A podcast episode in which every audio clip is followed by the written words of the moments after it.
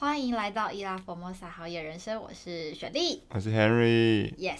我们的这集呢，呃，跟大家报告一下，我们原本应该是礼拜四要上线，但是我们那天发生了一些小状况，反正就是我们决定就是假日的时候来录一下，然后发现哇，假日还是最舒服的，以后我们都改成假日录。今天精神特别的好，早上的时早上时间的脑袋比较清楚，嗯，真的。好，那我们呢，就话不多说，我们就来介绍我们这一次的这个城南的，这是第三季第一集吗？对啊，哇哦，应该是吧？对对对，应该第三季第一集。好，那我们就跟大家，等一下呢，我就会跟大家讲城南的这一段的历史故事，还有一些就是带大家怎么样在台大散步，是没错。嗯、好，就这样，OK。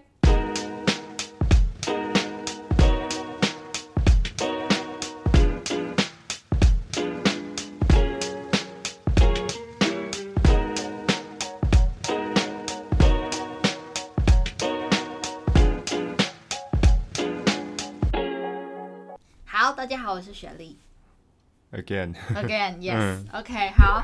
那呢，我们这一集呢，呃，我们刚刚有提到，我们这集是礼拜，今天是礼拜六嘛，六我们希望礼拜日可以上。那那这样大家呢就可以听着我们 Podcast，然后呢。就是有空就可以去散散步，但我们不知道是礼拜天的早上上，还是晚上上。啊，我们希望可以早一点上来，那这样子的话，大家就可以有空，可以就是跟着我们的脚步一起去逛逛这个城南这个地方。OK，那呢，我们现在哎、欸，我们现在要先讲一下第三季我们的规划吗？可以啊，好，那就交由 你来说。我们有什么规划吗？等一下，有啊，我们有规划啊，而且我们第三季要邀来宾了。对，我们有神秘嘉宾出现了，所以大家可以期待一下我们第三季后面的一些特色。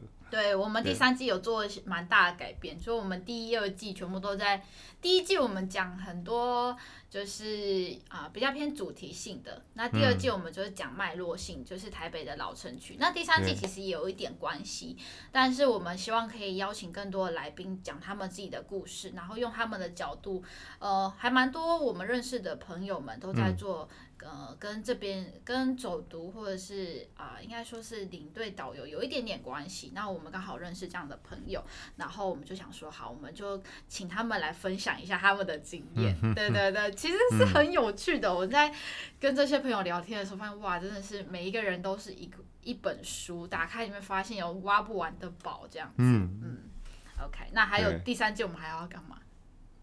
昨天又请大家投票了，我们如火如荼的在建置我们新的官网。对，这可能随时会诞生，对，但是随时会诞生，但不知道什么时候。这个这个老爹这边还在努力当中。我们现在的就是我们想要让大家可以更方便的在呃，不只是声音可以听到，我们还可以用文字的方式。如果你有 lost 掉某些很重要的美食景点，嗯、你就可以，去回顾一下。对对对，嗯、我们有一个非常棒的新伙伴，他之后会跟我们一起把这个就写文章的部分，然后会把我们好的内容，然后让它变成文字化，可以在线上可以呃看到。然后如果大家搜寻的话，也可以搜寻到我们。就我们希望可以用更方便的方式认识我们，不然的话只有单纯用、嗯、呃听的话，可能就会更就我们觉得让这个平台更多元完整化是很好的啦。嗯，OK，是的，所以我们会越做越全方位，越来越多事情。对，对我们就会变成没有就是。应该说是下班就是偏又有工作，没有啦，我们希望是开心的啦。是啊，是啊。好，嗯、那呢，我们第三季还有一个方向，就是我们会把老台北城这一块全部走完，算是吧？对。会吗？我们差不多快走完了，我们把它走完，然后走完之后。要开始往外县市走了，耶!耶！我们要录五十年，因为我们要录三百六十五，哎，是几个乡镇？三三三六八，三六八乡镇，对啊，三百六十五天都还录不完，好可怕。所以真的是一个很长很长的合作。OK，好，所以我们就会基本上第三季就会录到外县市了嘛？对，对，是可以透露一下吗？我们会录到哪里？我们好像之前讨论的是新北嘛，会往新北走，嗯、对。但是新北，呃，大家如果知道，其实去看地图也，新北也蛮大的，甚至比台北还要大。嗯、所以如果我们台北都录了快一季，新北搞不好会录到两季。对，那对啊，也欢迎各位粉丝可以以后在下面敲碗，看想要听哪些地方，我们也可以就是讨论过后评估看看是否来做一些调整，这样子。我们觉得有一个我觉得蛮好玩的事，就有一次我们是出去玩那个草山仔仔的活动，然后就有粉丝就是。呃，哎，我们上次好像讲过，对不对？就是他有来，嗯、他就是后来才来我们的粉丝团，然后留言给我，而且还私讯，然后他说：“天哪，干嘛不直接来相认就好了呢？” 对啊，对啊，就是很有趣。可能我们太少露脸了啦，嗯、大家认不出我们的。我们没有那么可怕啦，雪莉不会吃人，雪莉很可爱的。好啊，反正就是我们。大家如果路上看到我们，也可以欢迎跟我们打声招呼。嗯、如果可，我们那天刚好有空，就可以带大家去吃东西。是，没有错，没有错。欢迎合照，没有问题的。好，是吗？我们有做到这样吗？应该没有吧。我们很亲民了？好好好，OK。那我们今天呢，就要开始讲我们的第三季的第一集。那我们就要讲城南这个地方。嗯、那其实我们刚刚在讲，就是我们很希望可以让大家用假日散步的时间，或下班后散步的时间，就是可以多。多多认识跟我们周遭很有关系的历史人文，或者是老故事。那其实我们为什么要再讲一次城南？其实城南跟我们的生活是非常贴近的。对，嗯，就是我们会讲，它其实这边以前呢，你可能在走的路上，你的现在踩的的地底下，以前就是老的水，可能是还有留保留吧。嗯，应该多少还有保留啦。对对对，嗯、就是它其实是还保留着可能老的水稻或是水圳，都还有可能是在埋在地底下，就我们看不到。但这些历史故事，其实它为什么我们要知道？有一个很大的原因是，你要知道你的水从哪里来，你喝的水，或者你闻的空气，或者是到底哪些东西跟你生活其实是非常贴近，但我们遗忘的东西。嗯对，那很多时候我们都会要去看书、听新闻，但其实有时候现在有一种新方法就是听 podcast，然后你就可以去认识，所以我觉得还蛮棒的。嗯、那我们这集呢就会讲跟台北水有关的发展。对对对，我们之前已经有讲过一集了啦。欢迎大家跟我们一起来个声音的旅行。对对对，嗯、上面之前讲的那集比较偏向是讲这个呃地下水宫殿那一段的秘境故事。对，那那一段其实跟水发展也非常有关系。那我们今天会讲的是，呃，应该说是一个脉络吧。对，我们会先讲一下从最早台北的水圳是怎么从何而来，然后为什么有水道系统，或者又有什么蓝宝石泉。所以你说，哎，这些东西到底是跟我们有没有关系？其实非常有关系。那我们今天就由。有劳 Henry，你来讲一下这边的历史故事。这么多，简单的历史。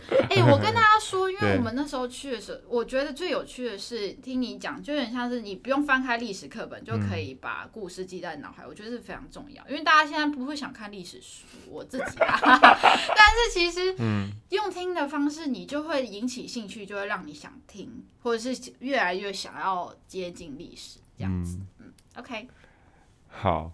呃，城南的部分其实，呃，刚刚雪莉提到，除了自来水，城南另外一块为什么会说很贴近生活？是因为在日治时期的时候，其实城南也被规划为我们算是当时政府规划出来的住宅区，也就是都市规划的一块，把把人居住的地方从城中往城南推。嗯，嗯好。那因为今天重点会先放在主要放在水的历史发展嘛，对，所以我们就先从水开始。那从水开始的话，嗯，当然去诶、去探究台北的整个水源或水道的发展史来讲，呃，功不可没，一定要先讲的就是当时台湾的三大水圳嘛，对，一个是台北的，就是柳公圳。然后中部的八宝圳，还有南部的曹公圳，嗯，那这三大算是台湾很有名，也是当时很重要的水利发展设施。嗯，当然一定会有人说，哎，那为什么没有提到嘉南大圳？嘉南大圳当然也很重要，但嘉南大圳是比较后期才盖的。对，那所以我们如果讲台北来讲，刚刚讲了柳公圳，其实柳公圳就是当时呃以台北来说最重要的水利设施。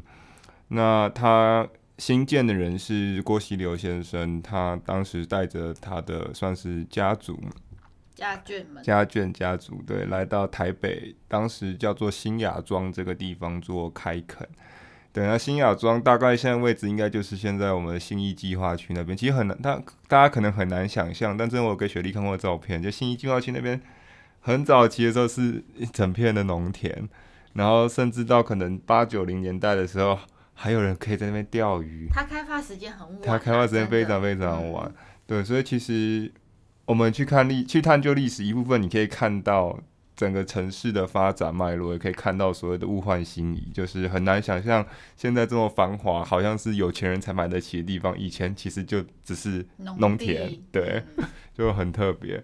那他当时在那边做开垦，就会发觉说旧有的水源其实已经不够供应他们农业的灌溉，所以后来他就带着一批人想要去找水源。那就找找找，在台北周边的山上找，一路找找到了现在新店的直潭净水厂这一带。等下，那这一带呢，他就找到水源之后，开始盖水圳，把水流引到台北市，要来灌溉台北市。对，所以当时就盖了这个柳公圳。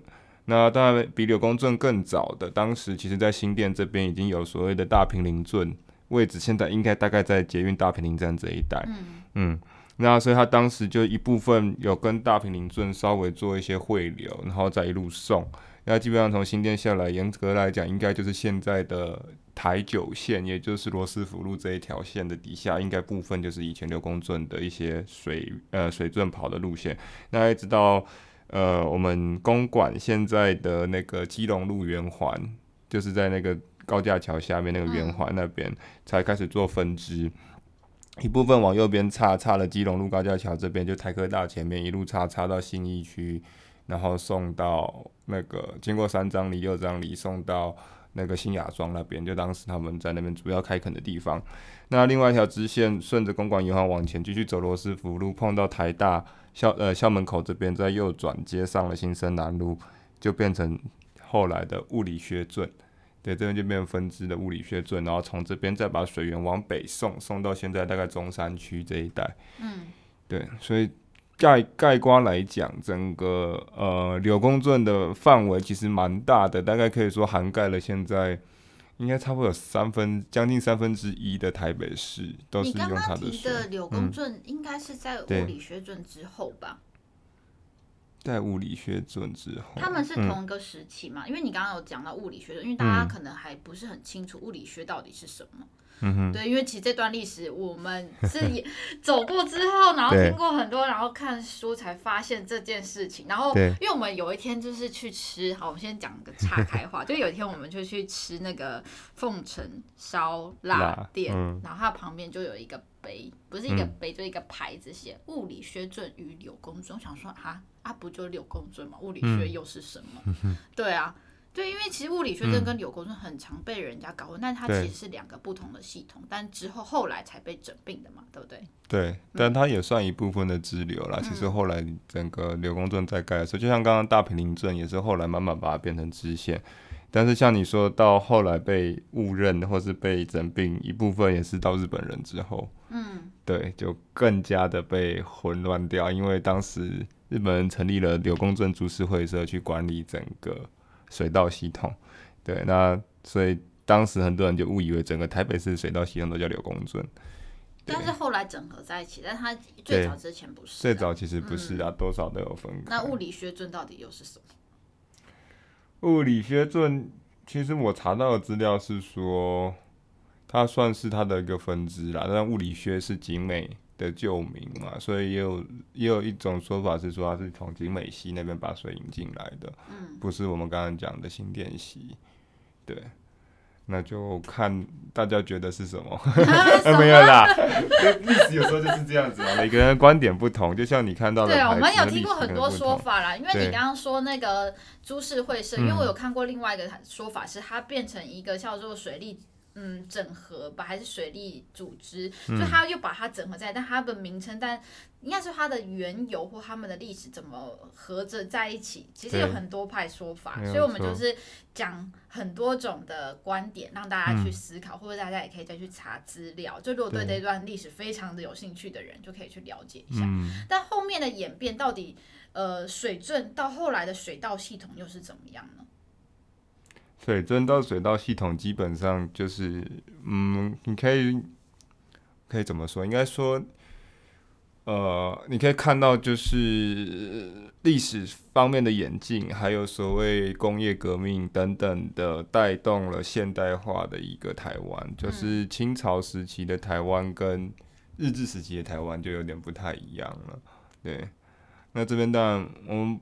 不去褒或贬的一个时代的政府也好，或是当时的状况，但是呃，就是不得不讲，日治时期虽然很多人觉得说，嗯，日本人对台湾统治那五十年不太好，但其实他也有做了一些事情，他那时候现代化了台湾，所以盖了现在的一些水圳也好，或水道，应该说我们刚刚的水道系统就出来了，对。那其实从我们之前讲的，哎、欸，我们之前有讲那个阳明山嘛，潮山水道系统、蓝宝石泉到水宫殿，然后到呃刚刚讲的呃那个柳公镇株式会社，其实就是后来整并了那边成立了所谓的绝川，呃也不是成成立，就是挖掘出了一个所谓的绝川或者是绝川通，也就是特一号排水沟。其实就是你可以发觉是台北的人口不断的在成长。然后人口不断在成长的状况下，变干净的水源不够用。那干净的水源不够用怎么办？就只能再找水源，再盖新的水利设施，把更多的水带进来台北。所以包含之前讲的草山水道、蓝宝石泉，就是在第二次水道扩张公司的时候，日本人去做的，因为发觉水不够用了，需要更多水。那只靠新店，只靠只靠新店溪、景美溪这边的水已经不够了，所以就开始往山上找。那就派了人，那个冰野恒四郎跟威廉巴尔顿来到台湾，从阳明山开始找，找到那些水之后去挖了，这次去做，也不是挖，去做了阳明山涌泉的那个第三水源地这边水道系统下来。对，但是那个主要后来就是供给给总统府。那呃，城南这边的比较多就是民生用水。嗯，对，所以如果有去过自来水博物馆，里面应该记得那个很漂亮的八。洛克斯，哎、欸，是巴洛克斯吗？对、嗯，巴洛克斯建筑、嗯、就是那个几桶式。日本人盖了一个很漂亮的建筑，把积水，那叫什么抽水机？那基本上就是就是放抽水机的地方，讲白就放抽水机的地方。对，所以这其实又很好玩，就是不管是几桶式，或者是你去看，呃，小观音山上面的水宫殿，基本上这两个东西，也要么是看一个，要么淹在水里面看不到，因为一个就是你家里的水塔。那一个是外面看得到，但是只是一个放抽水机的地方，但他们都把它盖得这么漂亮，然后而且耐用，你看放了至少六七十年有，都还那么的完整，所以日本人的匠人精神也真的是很可怕，嗯、就是说他们做一件事情会执着，然后坚持到最好。我是想讲那个去地下水宫殿的事情，就是地下水宫殿很漂亮嘛，就是我们需要走小观音山上去，哎、这段我们有讲过吗？我我不太确定，我们就讲吧，没关系。好，如果有如果大家重复听，就再听一次吧。嗯、也许听个新故事。嗯、因为我觉得最有趣是我们那时候去，因为我们不是有一起去走过地下水宫殿嘛。对。然后呢，不只是它的外观让人家非常惊讶之外，当然是里面的那个。他们设计的那个引水的地方，就是它是一个应该说是蓄水池，就是水走的地方。那水走的地方，你会想说，就是随便盖就好了嘛？嗯，它其实里面都有它的逻辑跟科学。那我觉得刚刚你讲的那个匠人精神，让我记得非常清楚是，是他们在水走的地方呢，他还会做一个斜角，就是他们不不是为了水走斜角，而是为了让这件这一个柱子看起来美观，所以他把它磨成一个角度。那就觉得奇怪，为什么啊？你以后那不以前就给谁走路，那难道他会想说未来我人会来走吗？那你不会想嘛？可是那里他就因为他就觉得要把事情做到最好，所以呢，他就把他为了美观做了一个每一个这个柱子都做了一个很漂亮的斜角，让人家走过去就觉得哇，这个地方很漂亮。就哦，好酷哦！就是你没有办法想象的日本人的一些精神，你在一些细节当中就可以看到，但你必须要去这些地方才能知道。嗯，对，所以我会觉得自来水博物馆还蛮值得去的，因为我觉得那边的导览老师每个都很用心，他对于每个到那边的的。人他都很认真的想要把这个水的历史故事，还有你喝的这些水的来源，到底为什么我们要建这个自来水系统，让现在的人有水喝，他都会一五一十的告诉。那你问他任何就是台北水这些，因为你有去过公园，然后就看到那个叫什么，可以按那种嗯饮水。饮水那个饮水喷泉，对，饮水喷泉，嗯、你都会想说那到底能不能生饮？可是它其实干净到可以生，嗯、因为每次它都会，呃，自来水处的人，他们其实都会去更换这些管线，让这些管线是新的，然后让呃台湾台北人或者是台湾的人可以喝到好的水，所以是那些水是可以生饮的。嗯，其实你不去。认识这些东西的时候，你不会知道，你就觉得这些东西到底能不能喝，会不会很恶心？但他们其实就是会喝，然后他们也知道他们做了什么事，让台湾的生活越来越好。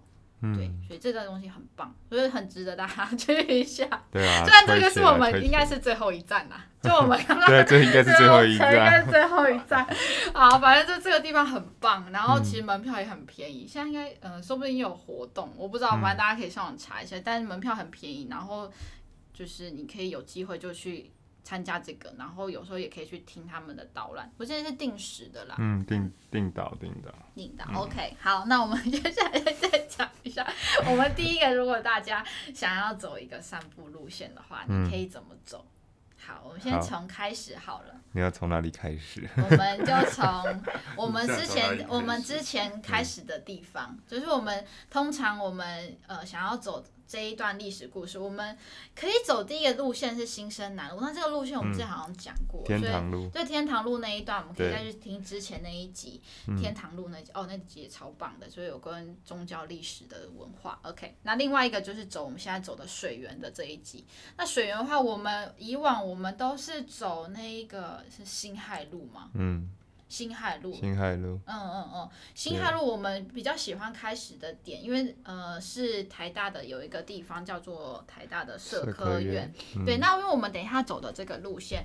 基本上也会围绕着台大校园，所以我们也可以带一些台大的一些特色的建筑或者是人文跟大家分享这样子。嗯，对。那我们每次出发，因为那边其实很方便，它除了是捷运走路可以到之外，它还有一个就是还有 U-Bike 站，就是二点零版跟旧版的 都有，反正就很方便。所以我们都会从那边出发，然后开始走这一段路。那因为其实以前我们会走台大校园，那如果现在没有办法进去之后，我们就会绕外圈。那外圈其实跟水源反而是更贴近的，因为如果你走里面，其实呃，其实都不错啦。但下次我们再介绍另外一条好了。嗯、就这边这条的话，我们就会绕着校园外圈走，这样子。嗯，OK，好，那的话你来讲一下好了。好，呃，好，从辛亥路开始，嗯，应该这样说，先说刚刚的捷运站好了，捷运站最近是科技大楼站了，嗯，就是文湖线咖啡色那一条，然后从科技大楼站走到。走到校门口这边大概还要走个，应该也是在五到十分钟啦，就是看你的脚程。它是有你说从从科技大站走到社科院啦，哦哦因为它要直直线过来，还是要一点时间。嗯、对，然后当然中间有一些名店，呵 呵有一间很有名的饮料店啊，叫做以前叫乌铁，现在叫春山茶水。嗯，嗯，大家如果经过可以去喝喝看，老板都亲自上山找茶。而且最重要的是，它 CP 值很高，对，CP 值超高，超高，你知道吗？你如果喝，不要这样讲，好，这样感觉被 diss。就是如果你喝现在的知名饮料店，一杯 五六七八九十一百块，你知道那一杯好茶只要卖三四十块，但是他真的是老板自己去找茶，对，找找茶，到处找茶。我们都是被老板骂没了？我们自己去喝，我们觉得它的那个味道是非常棒的，而且真的 CP 值超高。对啊，真的。然后辛亥路上当然还有一间很有名的网购第一名的水饺店。但他只卖冷冻外带，嗯、对，叫阿玉水饺，所以大家如果有以后走这条线，可以顺便带一些水饺回家。对，好，那讲辛亥路，其实呃，应该会很多人纳闷说，为什么叫辛亥路？嗯、其实它的历史我觉得也蛮怎么说，蛮模糊的啦，因为我也去找过一些资料，也去研究过。那其实我最早认为它应该是跟辛亥革命有关系，就是可能是纪念国父孙中山当时十一次革命才推翻满清政府的这段历史，所以叫辛亥路。但是，呃，实际去去访查去做一些填调之后，发觉其实好像呃比较多大众的说法是说，因为旁边有个辛亥隧道，所以就把它命名叫辛亥路。但是他们又给一个实际上的答案，说为什么叫辛亥路？等下，当然辛亥隧道那边就。嗯，全台全，我不敢说全台湾呐，但是全台北来讲，大概十大灵异事件发生的隧道，它是第一名啦。对，我知道，我听你讲过那个故事，我听完就觉得很怕。啊啊啊！原因我们就不多说了啦，大家大家有经过或者有听过，应该都查到，上网打辛亥隧道应该都会出来啦。嗯、对，好，那当然辛亥路其实如果我们就水呃回到水源来讲，它底下其实也是算是物理学圳的一小条分支，从新安路这边也是送水送到那个木栅这一带，所以它其实还是有一点点水道，只是相较于新生南路来讲，没有这么的应该说有名吧。对，它比较没有那么有名，嗯，好，那所以我们这一个线的起点，一般会从社科院台台大的社科院开始讲。那如果我们听众有台大的呃学生，或者是你刚好是社科院校友的话，一定会在说啊，社科院以前又不在这边。嗯，对啊。其实社科院早期是在徐州路啦，嗯、对，在徐州路古色古香，也是很漂亮的欧式建筑。当然，again 就是日本人盖的。嗯、对，因为当时经历了明呃经历了所谓的明治维新时期，所以盖了非常多漂亮的日式呃不是日式欧式建筑，不好意思，对，欧式建筑。那社科院后来当然就是移回校总区这边，现在盖了很多蛮现代的建筑。那当然我们通常我们最爱去看的就是那个社科院图书馆，那一栋真的很美耶，嗯、大家真的要去看一下。对啊，嗯、很美，而且是绿建筑。嗯嗯，然后要不是疫情期间，不然是可以。现在是不是在整修啊？现在有在整修啊？没有啦。那不是整修吗？还是还是围起来？那是围起来，怕你钻进去。哦对啊，他们做的很完备哦，你连停车场都进不去，嗯、超像工，超像工地的，有没有？有点真的，我们那天去真的超像工，想说奇怪，这在整修哪里看不到的东西、啊？但是你可以远远的看到那个建筑，然后、嗯、呃，我觉得是真的有机会可以进去看一下。嗯，对，它的外观，就我们那时候是有看过空拍图嘛，对？但外观其实你如果从跟我们正常的角度啦，从平面看。就比较像我们说那个，大家如果看过动画《龙猫》，那个多多罗最爱拿的那一只，诶、欸，不是雨伞，那只叫什么？荷叶。荷叶，对。姑婆芋嘛。对，像对像姑婆芋，或是荷叶。是姑婆芋。我觉得有可能是姑婆芋，哎，大型的姑婆芋。对啊。你知道听过老师在讲说怎么分辨姑婆芋跟那个一般的芋头？嗯。他们就直接倒水。对对对。对，然后看水会不会流开哈。好这，题外话。我们今天讲很多题外话。我们今天在讲题外。我觉得，我觉得礼拜六好像灵感大爆发哎，怎么办？以后礼拜六真的要多录一点，对吧？好，对，然后所以，等一下我讲到哪里？哦，社科院图书馆，呃，它其实真正的名字叫辜政府纪念图书馆啦，因为这跟当然辜家有关系嘛。那辜家是做水泥的，对，所以当时捐了很多水泥给台大。对，那当然提到社科院图书馆。更要讲的是，他也是日本人盖的，但他不是早期日本人盖，是近代日本人盖，是一名非常有名的建筑师，叫做伊东丰雄先生。对，那他台湾其实有另外一个更有名的建筑，我们请雪莉来解答一下。你现在在考试吗？没有，好啦，虽然我知道，但我没有想跟你讲。好啦，就是不要互动啊。好啦，台中有一个非常漂亮，如果大家现在就是完美的打卡，算打卡点吧。对，没有错。然后也是，就是你想要听看，嗯，世界名剧，或者是想要听一些音乐会的地方，嗯、就是台中的歌剧院。歌剧院，哇，哎、欸，那地方真的很美耶。嗯很美，而且它是全世界少有，就是完全没有用任何一根螺丝钉盖的建筑。嗯，它全部用所谓的箱涵跟曲面，就是基本上就是洞跟一些方形的曲面，然后去做设计。嗯，那当初就是说要让。里面收音收收的非常好。嗯，我觉得，嗯，你之前不是有跟我分享过，就是你在里面听过一场音乐会吗？还是我去那边听过一场音乐剧。哦，音乐剧，音乐剧拍摄。然后你在每听说在那边厉害的地方是你在每一个位置听到的声音感触是一样的。对，真的感动到快哭了。哇！我那时候刚好是听那个 Cats，就是猫猫剧。对，那那个真的是很厉害。对，因为台湾终于有这么一个国家级，不，这么有一个国际级的地方，有，但是很少会办在那边呐、啊。因为其实以前，如果大家有去有去过欧洲或是美国，你去过百老汇或者是去英国的那种百老汇，就是去听音乐剧的地方，他们剧院其实都设计过，就他们是剧院其实都不大。然后你可能比如说，如果我们以台湾的售票的思维去想，就是可能你大概你如果是想说小资族省钱，我买个八百块的一个区。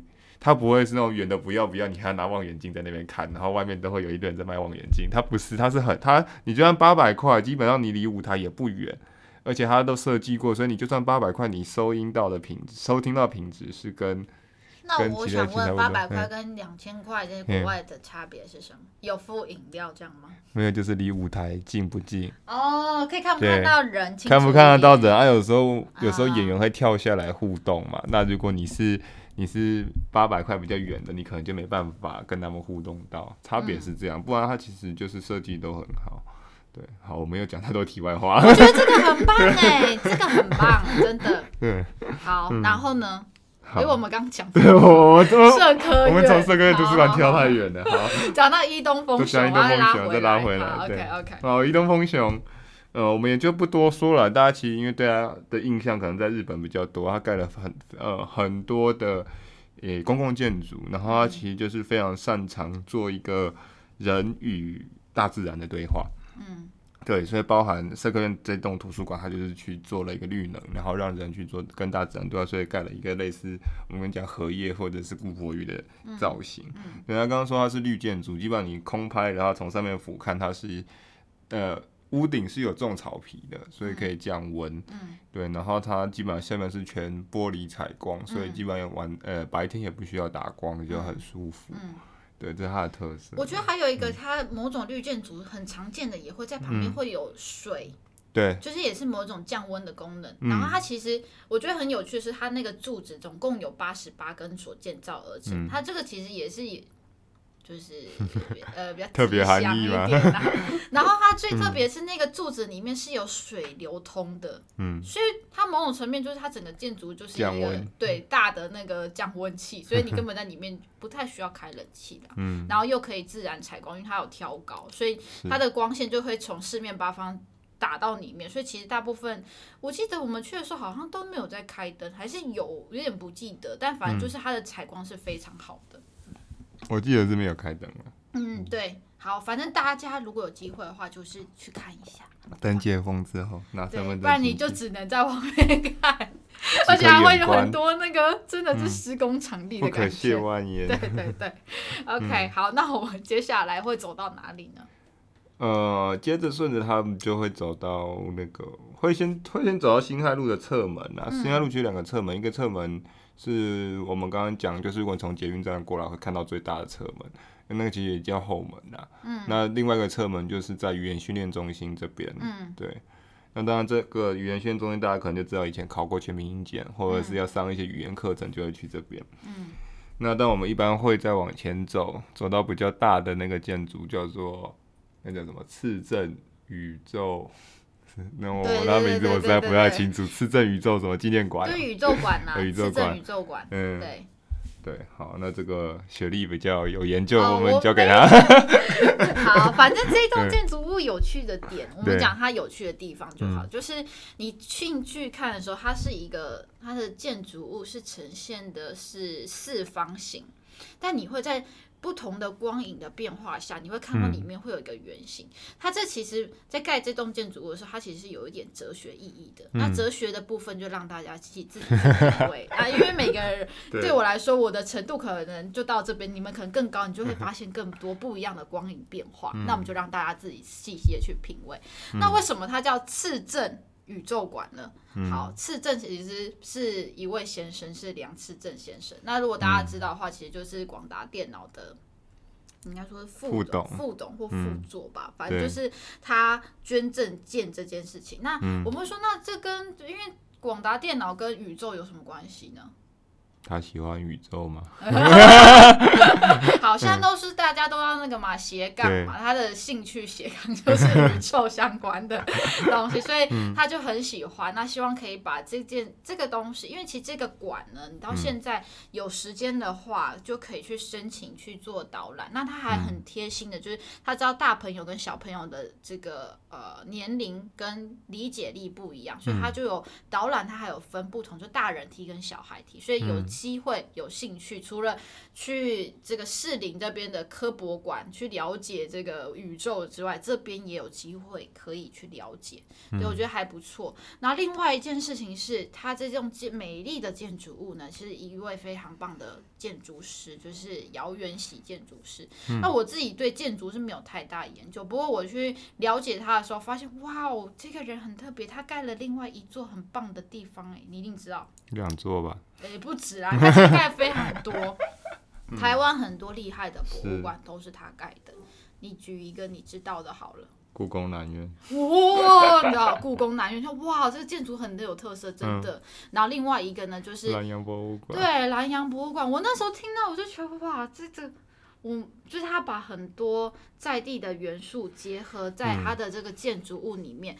那当然就是你们必须要去到那边，才有办法感受到他这个跟。应该说也，我觉得也是某种层面，就是人与土地的关系，嗯、跟人与这一块地方的文化的关系。像那个叫，我们先讲南洋博物馆，哈，在一个题外话，南洋博物馆它的那个建筑物是怎样？斜的。对，它应该说是斜梯形了。对对对，它其实就是某种层面，它有一种是说它是一种地理的单面山，对单面山的那种元素盖成的，嗯、所以它其实就是把一些在地的元素融合在建筑里面，让你一到那边就知道你来到的就是宜兰的地方，嗯、你来到这里就是台北，就是它就是让你可以很明显的感受到。那我觉得这就是这个建筑师非常厉害的地方。嗯、那当然，对建筑有兴趣的人，大家欢迎也在下面分享你自己的看法。OK，、嗯、对，我觉得这栋建筑很美啦。单面山去哪里看？去花莲石梯坪。然后现在 花莲石梯坪最最漂亮。OK OK。好，不过我觉得你刚刚提到，呃，就是这个姚建筑师，其实，呃，我觉得你前面有提到那个，呃，怎么说，次正宇宙馆是一个用哲学，有点哲学概念去盖，其实，呃。你可以从它建筑深深体悟到这件事情。然后，虽然对于这栋建筑的哲学感没有那么重，可是刚才提到故宫南院，大家如果去过，它其实从空中俯拍，它是一个太极，太极的形状，然后是故意就是有点黑白的方式去做，对，所以你可以就是。真的像你说，他在体体悟到这个建筑师在怎么样去弘扬我们的中华文化，嗯、然后怎么样把这些理念跟一些哲学也好，或者是一些比较思想层面的方式带出来，用建筑的方式。对，我这我想补充的地方，我觉得蛮特别的。很棒。对。对。我们这都没有 re 稿，嗯、我们就先大概了。好，那接下来我们。走啊！好，不要再讲建筑了。我们改一下，走一下水源。水。我们去看一下台大十二景好了。对。醉月湖。远观，远观。远观醉月湖，对，就是台大十大约会圣地之一。没有啊，这可能我不知道是我们自己取的，没有。反正晚上真的啊，就是满满的情侣嘛。那醉月湖，呃，怎么说？它就是一个，它湖中还有一个岛啦。然后以前晚上去，除了情侣，就是一堆那个夜路，还有黑关马路。对，那其实我觉得醉月湖景观是也蛮漂亮的。然后，当然他那边大家如果去打醉月湖空格太大，也会找到一堆传说 跟一堆鬼故事啦。对，因为那边曾经 他们有说一些都市传说，这个大家就自己上去查，我们这边就不太讲这些东西。嗯，不过。呃，雪莉好像之前有跟我聊到说，醉月湖其实上一部分也是刘公圳的一个，我记得是像遗址吧，遗址还是水池，嗯、就是有有跟那个水圳有关系的一个池，嗯、我要说池塘嘛，也不是池塘，湖吧，嗯、对，所以我觉得这一湖蛮特别的。对，但现在也都只能远观了，嗯、对啊。是啊，我们接下来就是。呃，其实走到醉月湖跟讲走到这个次正宇宙馆的时候，嗯、其实就已经到一个交叉路口吧，接近交叉路口。对对，一个是新生南路，嗯、一个就是、欸、不是是辛亥路跟辛亥路跟建国，哎、欸，等下是建国，对，建国南路，建国南路的交叉口。嗯、交叉口。哦、oh，OK OK，就是这一段，其实再走过去就会要接到，因为我们就会要转弯了，对，对，要转弯，嗯、要经过我们的台大的。综合体育馆，对对对，会到体育馆了，嗯、然后再就会接新海路，就是这个特一号排水沟的这一段路。那是新生南路啊，新生啊，我刚刚讲的是什么？新海路。新海路。哦，对不起，对对对，新海路我们刚刚一直走的那一条啦。你要拐两个弯。对，拐两个弯。拐两个弯就会到新生南路。好，我们讲一下新生南路好了。好，新生南路，嗯，基本上我们常在讲说它可以被切成。就应该说，我们要探究新生南路历史，它大概可以被切成两段到三段。对，那那上半段我们在之前城东的最尾端那一集也讲过了，就是那个天堂路那一段是比较上半段的部分。那我们今天讲的下半段，呃，其实就跟那边有一点点关系，虽然都是天堂路，但整条来讲都是所谓的特一号排水沟，也就是以前讲的绝川或是绝川通。对，那我忘记之前有没有提过，就大家如果去过韩国的仁川啊，或者是清溪川，或者是我们台中的呃柳川、绿川等等，其实现在都整治出来。对，那以前就是这样的样子。其实现在台大这边这一段也把它整理出来了一部分，呃，旧的现在应该是物理学圳的的部分，它已经把它挖出来，在那个操场旁边。其实现在挖出来都这样，也变得很漂亮，然后嗯，蛮适合。喝个早茶，或者是带个点心，坐在那边发呆休息一下，感受一下以前这个特一号排水沟或是绝川通的一个氛围。嗯，对。大家就想象一下，嗯、如果你在台中的那个绿，算是绿园道还是柳川？就是在公园眼科的正前方。对，就那一段像是呃。我不能讲大水沟，这样好像就很少了美感。就是那一段溪流打造出来的绿地公园，没错。谢谢你们播出。我要了解，对，因为我想要讲的是，它那一段其实是非常妙。如果你晚上去，它现在没有打灯，那我觉得未来可以，如果有机会让它那里活化的话，其实我觉得跟台中的那一个那一段其实是有得比的，因为它走起来，因为它旁边的树就是你可以看到白千层，跟另外一个是。大叶桉嘛，我忘记，但是就是一个很光滑表皮的大树种。嗯哼，它那边就是为了不让这个东西，就是很棒，是他们还是保留了很多老树在那边，它上面都会挂很多牌子，嗯、上面写保留。我想说，嗯，这个，因为你在建造很多的呃公路或者是。嗯道路的时候，你很多时候就会为了把路盖好，你就把树拔掉。因为我们家以前就很多这样，那我们就觉得很可惜，因为大树要长成这样，其实都要好几十年、二十年。嗯，所以老树的保留，我觉得他们其实是有做到。那你就看到很多很漂亮的大树在那边，那晚上走在那里就很漂亮。然后听溪流的声音，跟你会发现有蛙鸣，我觉得很蛮特别。就是台北市区。你除非到公园，不然其实绿地已经很少，就是你听得到蛙鸣了。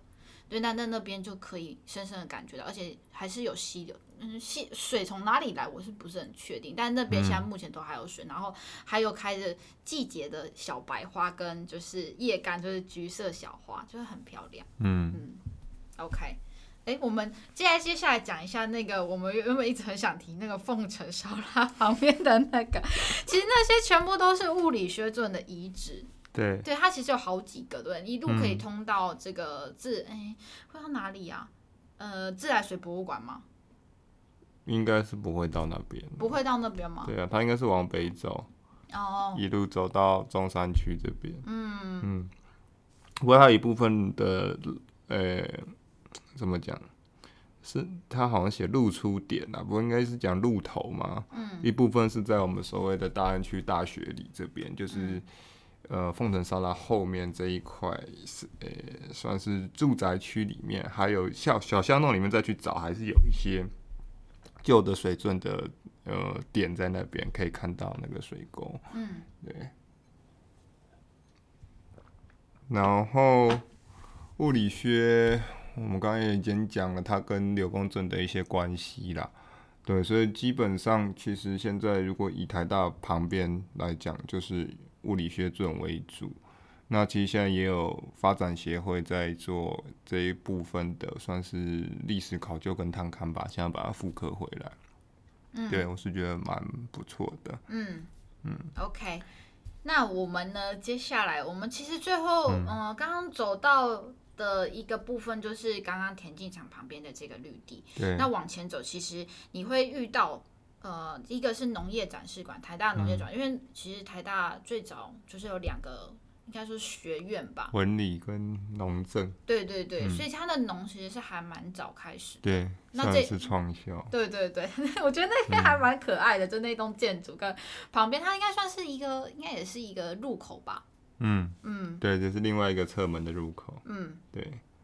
那龙里，哎，刚刚这样讲，应该这样讲，刚刚说。台大的创校最早是农理跟文政，那其实农理也出了非常多的名人，包含我们台湾水稻之父季永吉先生，对，他就是农理学院出来。但台大后来你一定会说，台大现在不是很有名是医或者是商等等，其实那是后来陆续在台北帝国大学整并好几间学校之后才整并进来的。那后来这个很强的农学院，虽然台大现在还有农学院。但是当时的这个农工，这个叫农业工校吧，当时后来就移到台中去，就变成现在的中心大学。所以我们现在讲农业，讲可能森林或者是讲动物类型的，大概中兴大学是比较有名、比较知名的。嗯。对，但是我对这农业展示厅或者农业学院，我印象比较深的是以前都会去买牛奶。嗯。它牛奶很好喝。嗯。对，就是他们台大自己养的牛。现在那边好像还有那个叫什么，像类似咖啡厅的地方吧？哦、对。它还有它有卖农产品吗？有有农产品，因为台大其实后面还是有一个小苗圃，嗯，然后里面还蛮多呃蔬菜啊、水果，甚至是一些花苗，什么都还蛮漂亮的。嗯，就在我们之前也有提过那个刘公圳的水池那边，嗯，对，所以真的蛮推荐大家去看看。然后好像这栋建筑也是有一点点。特色是不是还是绿建筑啊？好，嗯、可恶！人家挖洞，咚，给我自己跳进去。可恶，我后面都是给你来抢。这一栋呢，它的建筑就是嗯，非常的可爱。它前面你进去这个农业的，它现在叫做农业展示馆。它、嗯、呃用途，它一二一楼。就是你会发现，它应该就像你刚刚讲，它有在卖一些农特产品，然后假日的时候，它前方会有市集，嗯，这有吧？我记得之前疫情还没开始之前就很多市集。然后我觉得特别的地方是它的建筑，我我曾经听过一个说法，就是大家的学生很讨厌去那边上课，老师也是有一个很大的原因，是因为那边你会看到它的建筑物的外观，因为它也是绿建筑，所以它没有办法挂。冷气机，天就是箱型冷气机，你就没有办法挂在那里。然后学生、嗯、老师去上课就把啊没有冷气，然后可能还有那个电风扇呼呼呼，你就好 天哪！Oh my god！Oh my god！真的是 OMG，真的不行啊！所以呢，后来就是它的用途，现在听说还是教学使用，但是稍微少一点点。嗯、那它的的建筑的那个外观的特色呢，就是他们说是大。的圆的那个点点呢，嗯、代表的是稻穗，嗯、然后那个小的呢，比较深色一点的是稻梗。那它的整面墙都是，就是让这边很像是，哎，很应该说是，这怎么讲？就是稻谷，应该说是怎么讲？丰收吗？大丰收啦！我今天真的是没办法讲话，就是呃稻谷丰收的感觉，嗯、就整个就是让它这里感呃。整体的氛围就是有一种很繁荣啦，庆丰年呐，没错没错。好，这一段呢，就是大家去就欣赏一下，因为我没有，我其实他没有讲说我没有办法发言，我只知道他是农业馆，因为他前面你进去的时候就会看到一个那个铜像的农夫在那边，然后呢，最有趣的是说这个农夫以前他的铜的帽子曾经被。偷走吗，对，就是有人在那，而且最重要是原本他们说啊，那个农夫太热吧，太可怜吧，谁把他帽子偷走？人家铜帽把他偷走。然后听说是附近的古物店，就是那种古董物店找到，然后就发现啊，因为卖不出去，就这东西太难卖了。然后后来就又那个小偷又把他送回来，就很好 笑。原本都要帮他做一顶新帽子，然后他又被送回来这样子。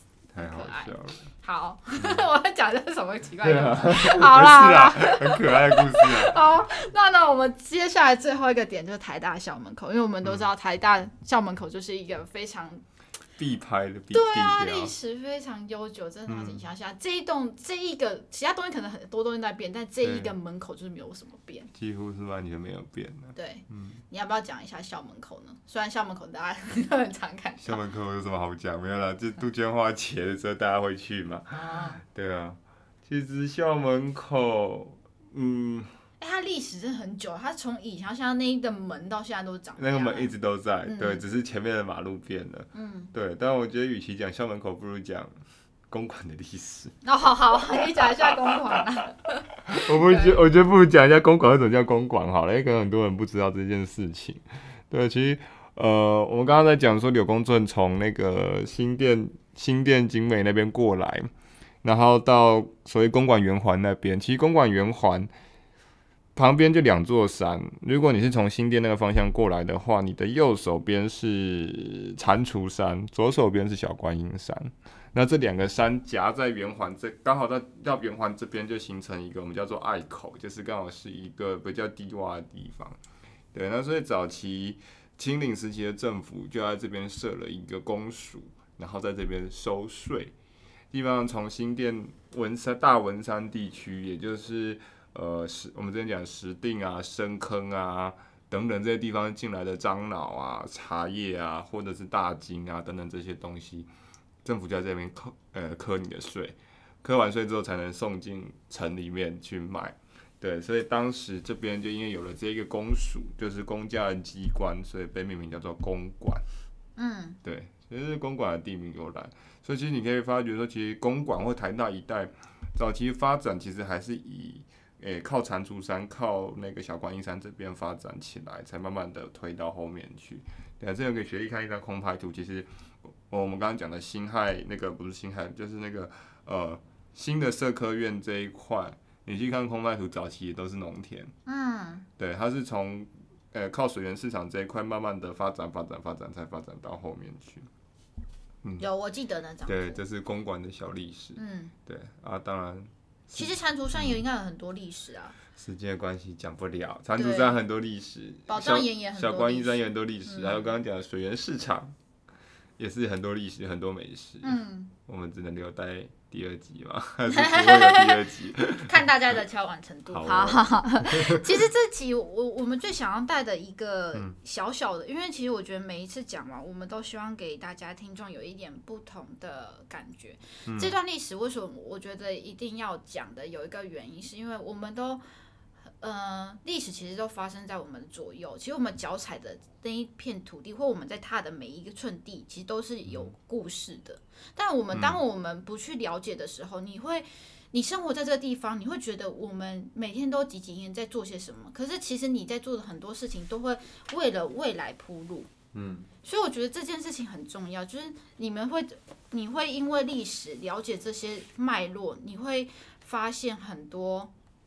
跟自己或者是未来能够做的事情，或你能改变些什么，你才知道你为什么生活在这片土地上。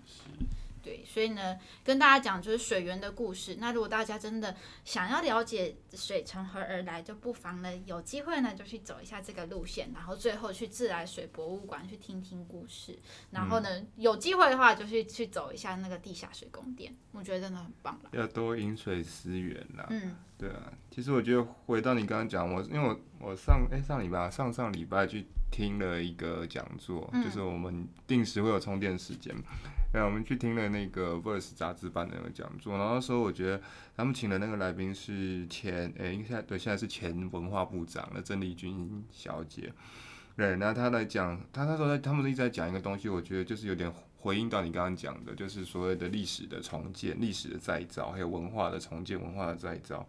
然后其实是我们怎么样把历史跟文化，呃。重建回来，因为其实就是在讲，其实台湾是一个我们呃，应该说我们的风土民情使然，可能台湾是一个比较有时候我们不太愿意去面对我们过往的历史的一个国家，嗯、或者是一种种族。嗯，对。那我们怎么样去看待我们过去的历史，然后把它呃，算是把它整个恢复回来？尤其历史一定有好有坏，但是。重点是说，我们透过这历史，我们学到了什么？而且我们应该是勇敢的去面对它，不管是好的还是坏的，因为毕竟都发生了，对啊。所以其实我们也希望透过这个 podcast 这个平台，然后就是带给大家不一样的，算是。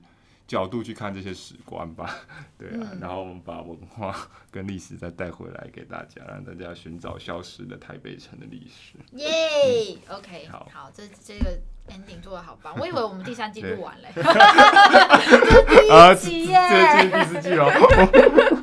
这讲完好像是第三第三集结束的感觉，第三集结束，把剪到第三集结束。